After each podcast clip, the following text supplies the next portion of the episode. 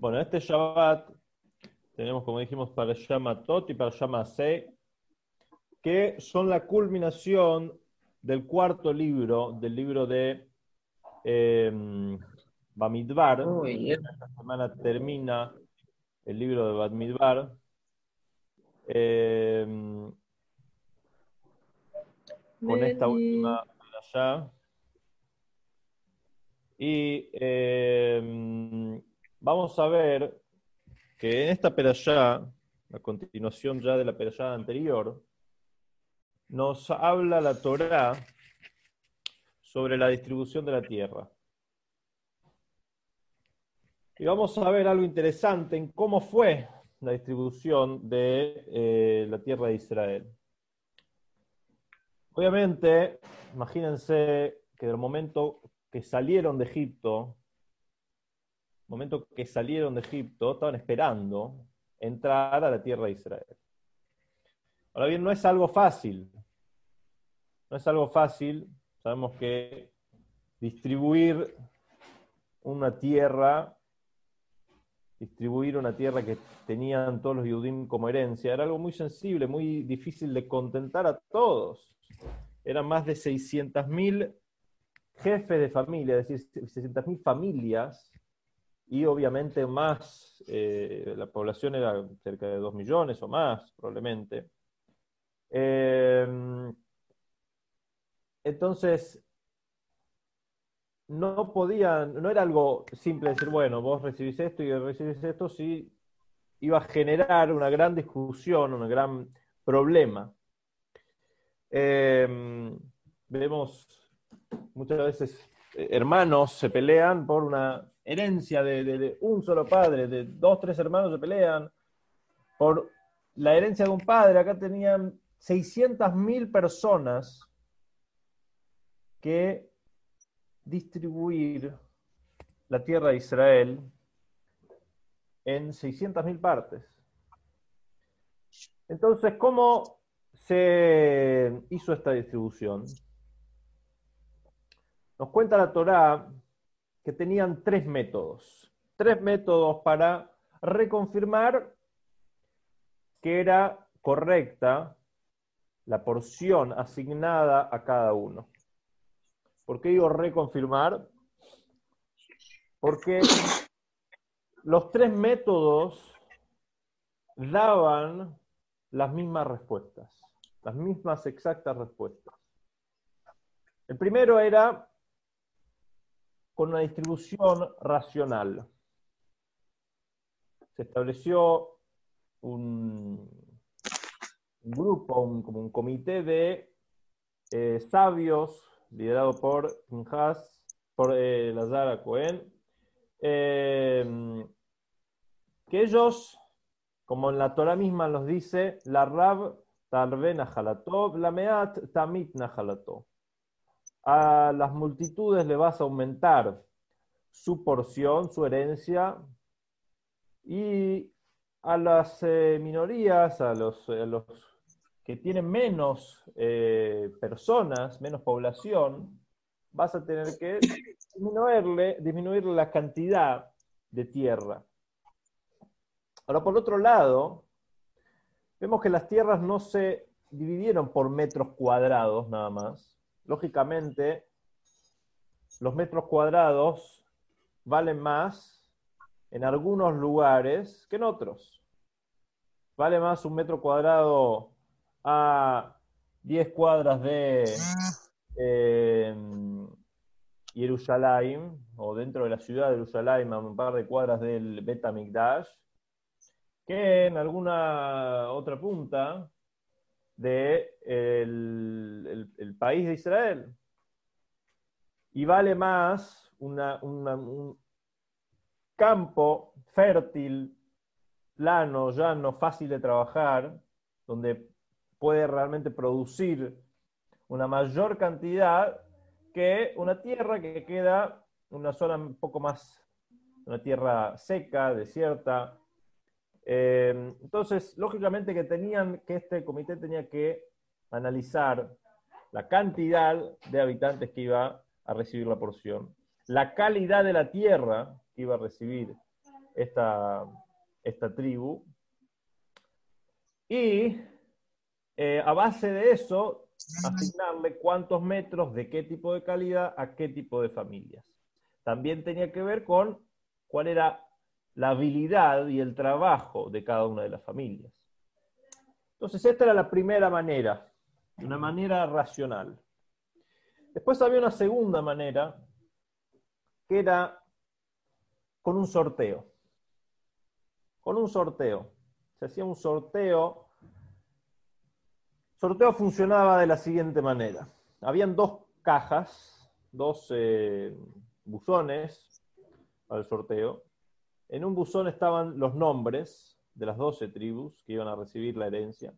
Y en el otro buzón estaban 12 porciones, es decir, los límites de cada una de las porciones, cómo iban a, cómo estaban ya eh, fraccionadas, cómo la tierra de Israel estaba ya fraccionada en 12 partes. Y en cada uno de estos eh, papelitos estaba escrito los límites de cada una de esas eh, partes. ¿Cómo funcionaba entonces el sorteo? El Cohen se acercaba, tomaba un papel de un buzón, tomaba un papel del otro buzón, y de esa manera eran, hacía el entre la tribu y em, la zona, la, porción que iba a recibir esa tribu. Algo increíble que pasaba, como nos dice la Torah, al pi a goral, al pi a goral, sobre la boca del goral, nos cuenta que había un milagro que ocurría en este momento, que el, el sorteo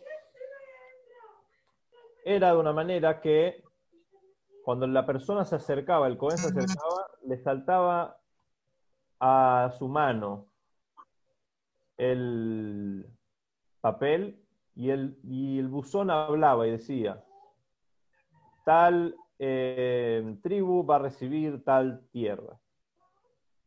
¿Sí? De manera milagrosa. Por último, otra manera para verificar también era una manera milagrosa y una manera irracional, eh, al igual que el sorteo que era irracional, era, eh, se le preguntaba al Orim Betumim. Que era Lorim Betumim, el eh, sumo sacerdote, tenía su pectoral, donde varias eh, cuestiones muy críticas y muy definitivas, importantes del pueblo, se le preguntaba a él para saber cuál era la voluntad de Hashem en muchos casos, si salir a la guerra, si no salir a la guerra, eh, sobre los reyes, sobre muchas cosas a lo largo de la historia judía, el Orim Betumim era eh, una manera clara de ver la opinión de Hashem. En este caso también, cada una de las tribus tuvo que consultar cuál era su porción, cuál era su porción en la tierra y a, base de lo que el Orim Betumim decía, eh, se asignaba. Como dijimos ya, las tres maneras daban el mismo resultado. Tanto el sorteo, tanto la distribución racional creada por el, el, Azar y todo el comité que él tenía pensando em, para qué parte era mejor, para, para qué tribu, etcétera, cada una de las tres combinaba y, estaban de acuerdo en cuál parte era para cada tribu. Esta fue la manera como se distribuyó la tierra de Israel. Así fue. Esto es lo que nos cuenta la Torá. Ahora vamos a analizar un poco, el Rebe pregunta sobre esto, ¿cuál es la razón de que necesitamos las tres maneras? Por un lado, como dijimos al principio, es algo muy sensible que da lugar a discusión, da lugar a discusión, ¿por qué a mí esta parte, por qué no esta parte? Y podía generar un gran conflicto. Entonces, bueno, tal vez de esta manera se lo convencía a la personalidad. Tanto el comité profesional, racional, lógico, dice que es así. Tanto la revelación divina dice que es así. Tanto la suerte del sorteo, que también era parte de revelación divina, dice que es así. Entonces, por así decir, podemos convencerlo más fácil. Pero al Rebe no le gusta esta manera de, de explicar y de convencerse. dice, si uno cree únicamente la parte racional, entonces, ¿qué te aumenta un sorteo? Si crees que tu lógica es la que define si está bien lo que te corresponde o lo que no te corresponde, entonces ya está, quédate con esa respuesta. ¿Por qué vas a un sorteo? ¿Por qué vas a la palabra de Hashem? Y si confías en la palabra de Hashem y si confías en un sorteo, entonces ¿para qué necesitas a los profesionales que te digan qué es lo que hacer y qué es lo que no hacer? La parte racional, ¿para qué la necesitas? ¿Para qué se necesita las tres cosas? Sabiendo que acá había milagros atrás de todo esto. Entonces, em,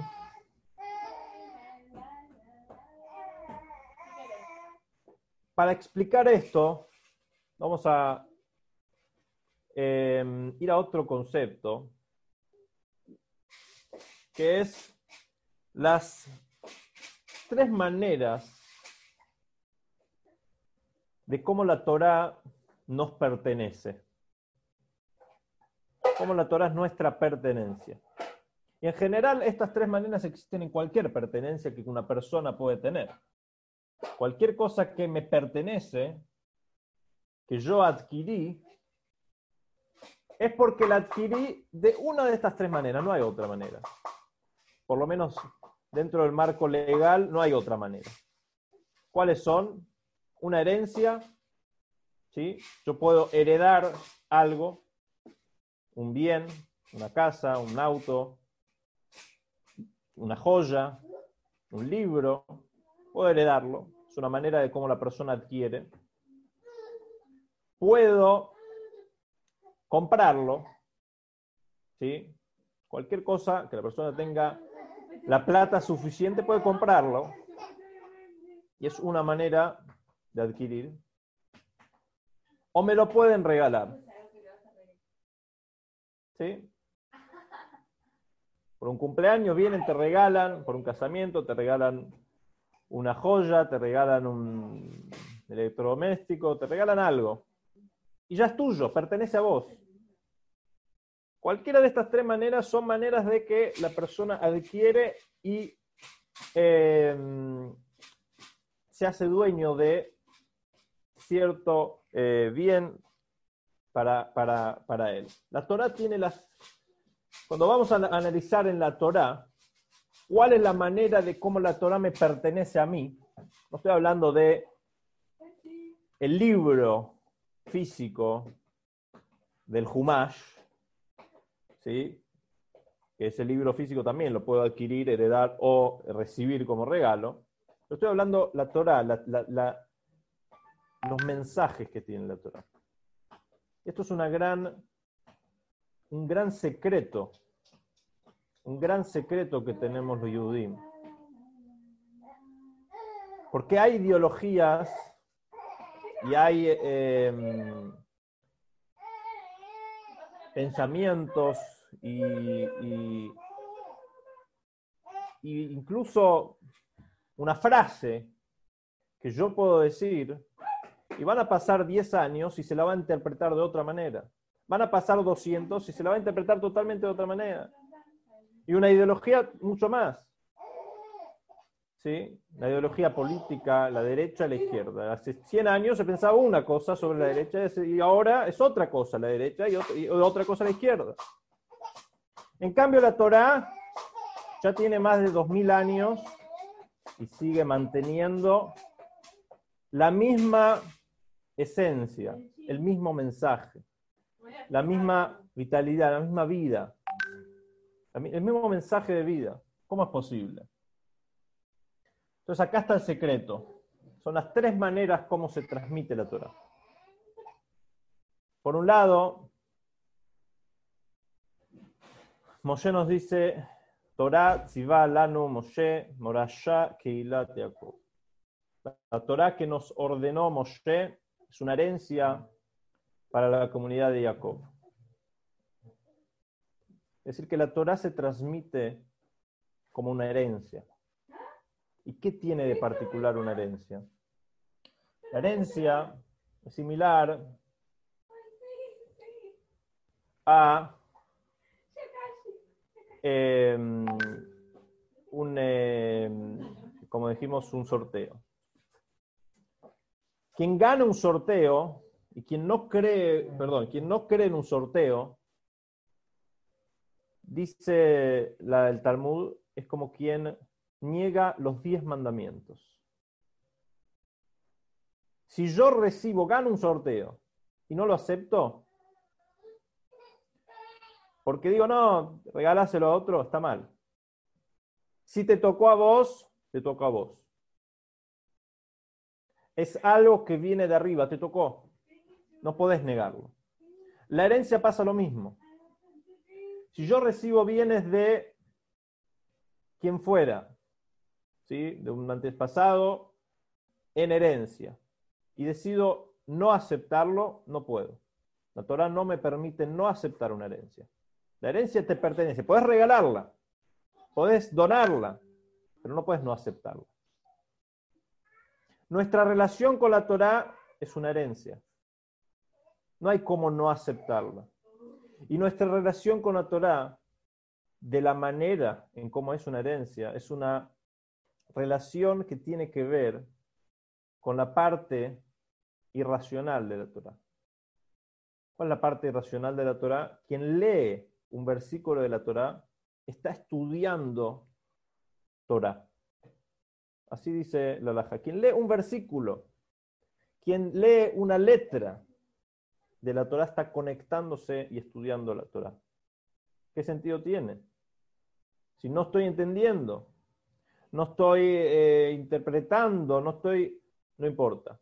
La letra de la Torah en sí, al ser que es mi herencia, me conecta con la Torah. La letra, la simple letra me conecta con la Torah. Por eso dice que hay 600.000 letras en la Torá. Cada letra representa a un yudí, como los 600.000 jefes de familia que había en el desierto, que son las Neshamot, las almas madres de todo el pueblo judío. Entonces, nuestra conexión a la Torah, en primer término, es como una herencia. Después hay un segundo nivel que es una compra. Hashem dice, yo les vendo mi Torah. ¿Qué tiene de particular una compra? Todos sabemos que para comprar algo, y no estoy hablando de algo simple, sino algo valioso, algo eh, importante, algo caro, tenemos que esforzarnos. Tenemos que trabajar, tenemos que ahorrar, tenemos que invertir, tenemos que ganar, tenemos que, tenemos que trabajar y, esforzar, dedicar de nuestro tiempo y de nuestro esfuerzo. Esa es la manera que uno puede, puede lograr comprar algo.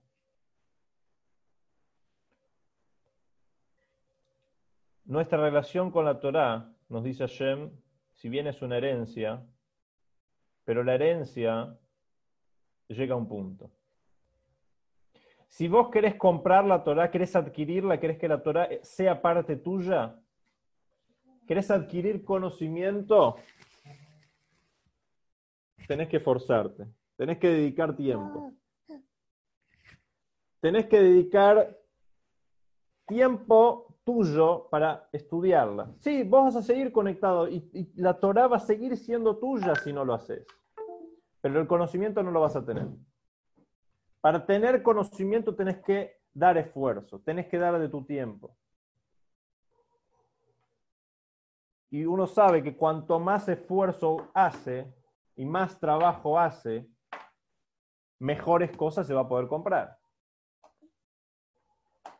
¿Sí? Si yo quiero una casa más grande, ¿por qué?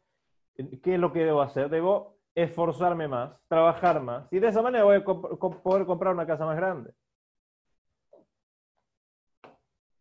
Quien tiene más conocimiento en la Torá lo puede adquirir de esa manera. ¿De qué manera? Por intermedio del esfuerzo que él hace, por intermedio del el tiempo que él le dedica. Cuando uno compra algo, ese algo le pertenece a él mucho más. Cuando uno se esfuerza y estudia y entiende la Torah, a diferencia del tener las letras de la Torah, que las letras de la Torah es lo que, como, como hay quienes dicen, de acuerdo a la Torah, el mundo se creó hace 5.780 años. Es decir, de acuerdo a la Torah, yo no sé si opino lo mismo, pero de acuerdo a la Torah, la Torah dice eso. ¿Es verdad o no es verdad? De acuerdo a la Torah, es verdad. ¿Qué significa? ¿Es verdad o no es verdad? Quien estudia y se entrega por la Torah y se esfuerza, su pensamiento, su cabeza se conecta con eso. Y ya se le hace parte de uno. Y ya uno adquiere la idea. Y es mi idea. a pesar de que está escrita en la Torah, pero es mi idea también. Yo opino lo mismo. Yo tengo el mismo conocimiento. Esta es la manera como se adquiere la Torah comprando. Y ahora vamos al tercer nivel, que es un regalo. Antes de entender qué es un regalo, tenemos que entender eh, qué es el, regalo de la Torah. Que sin duda que todos sabemos que la Torah no fue regalada, como dice, eh, que ayer nos dio la Torah en el monte de Sinai, la palabra noten viene en el hebreo, la misma palabra que mataná. ¿Sí? Noten a Torah, la misma palabra que mataná. Pero ¿qué es un regalo? ¿Y cuál es la diferencia entre un regalo y una herencia? Una herencia es algo que tiene que ver con quién soy yo y de quién eh, es algo que tiene que ver más con mi esencia, yo soy hijo de tal persona. En cambio, un regalo es algo más personal, en el sentido de que un regalo, si bien es un regalo y no es una compra, no es algo que la persona lo logra con su esfuerzo, pero nadie te va a regalar, como dice el Talmud, dice, si bien un regalo es un regalo, pero nadie le va a dar un regalo a un desconocido. Entonces, si recibiste un regalo de alguien, es porque para ese alguien lo mereces. Es decir, que para ese alguien vos hiciste algo que él se conectó con vos y dijo, mira, te voy a dar un regalo. Él tiene un sentimiento de, apego hacia vos y por eso decide darte un regalo.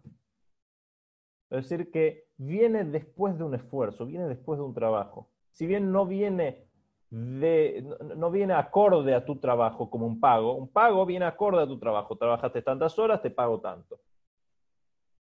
Un regalo es algo que no tiene que ver con lo que trabajaste y no trabajaste directamente, pero un poco más profundamente sí tiene que ver con la relación que tuviste con esa persona. Nuestra relación con la Torah también es un regalo. ¿Por qué? Porque el, regalo viene solamente después de comprar la Torah. Cuando uno se esfuerza para adquirir conocimiento en la Torah, llega un punto que hay una limitación en cuanto uno puede adquirir acorde a su intelecto. Y ahí es cuando viene un regalo, que Hashem te da algo que está por encima de tu intelecto. Hashem te regala. Como dice el, el, el el primer rebe de Jabad, hay una historia que él eh, le quiso regalar un gran conocimiento a su nieto, al Tzemach de quien fue dos generaciones después, el rebe. Le quiso regalar, revelar y regalar, de alguna manera, un gran conocimiento. Y él le dijo, gracias, yo aprendí y se hace, las cosas se los logra con esfuerzo. Uno hay que, tiene que adquirir las cosas. Pasaron los años y se arrepintió. Lógicamente ya su abuelo no estaba en este mundo y él se arrepintió porque dijo, el regalo es algo que nunca voy a lograr adquirir. Un regalo es algo que por más que me esfuerce nunca voy a llegar a eso. Es algo que viene directamente de arriba. Y esta es otra conexión que tenemos con la Torah. Pero para llegar a esta conexión tenemos que tener primero un esfuerzo. Voy a cerrar, pues ya se, me extendí un poquito, con la primera pregunta, la primera pregunta inicial que hicimos. ¿Por qué la Torah fue dada, eh, perdón, por qué la tierra de Israel fue distribuida de estas tres maneras? Entonces, nuestra conexión con la tierra con la tierra de Israel, no era una tierra cualquiera, era la tierra de Israel. Sobre la tierra de Israel está dicho, Eretz Asher Einei Hashem Ba Mereshit Ashana Achrit Shana. Los, una, una, tierra que siempre los ojos de Hashem están en ella desde el comienzo del año hasta el fin de año. Es decir, constantemente hay una eh, una providencia divina y una supervisación divina y una revelación divina en ese lugar, constantemente, desde principio de año hasta fin de año. En todo el mundo es así, pero de una manera más superficial. En la tierra de Israel, la revelación de divinidad que hay es mucho más eh, superior. Y para que el Yehudi pueda conectarse no solamente con la materia, no solamente con el pedazo de tierra que le tocaba, sino con la parte espiritual de la tierra. Porque uno puede ir a la tierra de Israel y ver tierra, ver, ver el muro del lamento y ve un poco de historia, ve que son piedras muy grandes, que está un poco roto, que le crecieron algunos yuyos, pero no ve qué es lo que hay adentro, no ve la espiritualidad que hay atrás de eso. Para Hashem, antes de que los judíos entren a la tierra de Israel, dijo, está bien, hay que hacer una distribución racional, pero quiero que entiendan que esta tierra es algo más que eso. No es un pedazo de tierra nada más. No es solamente lo que le va a dar su parnasá física, sino es lo que le va a dar su sustento espiritual también.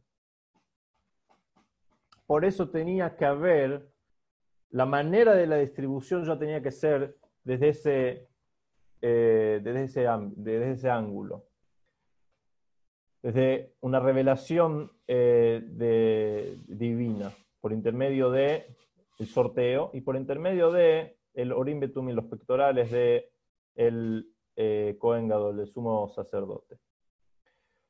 Bueno, que podamos tener el mérito de poder volver a Israel, a la tierra de Israel, y ver reveladamente toda esta divinidad, cómo Hashem protege a todo el pueblo de Israel y cómo Hashem em, acaricia a cada uno de los Yudim que están y se encuentran en Eretz Israel con el Mashiach. Shabbat Shalom.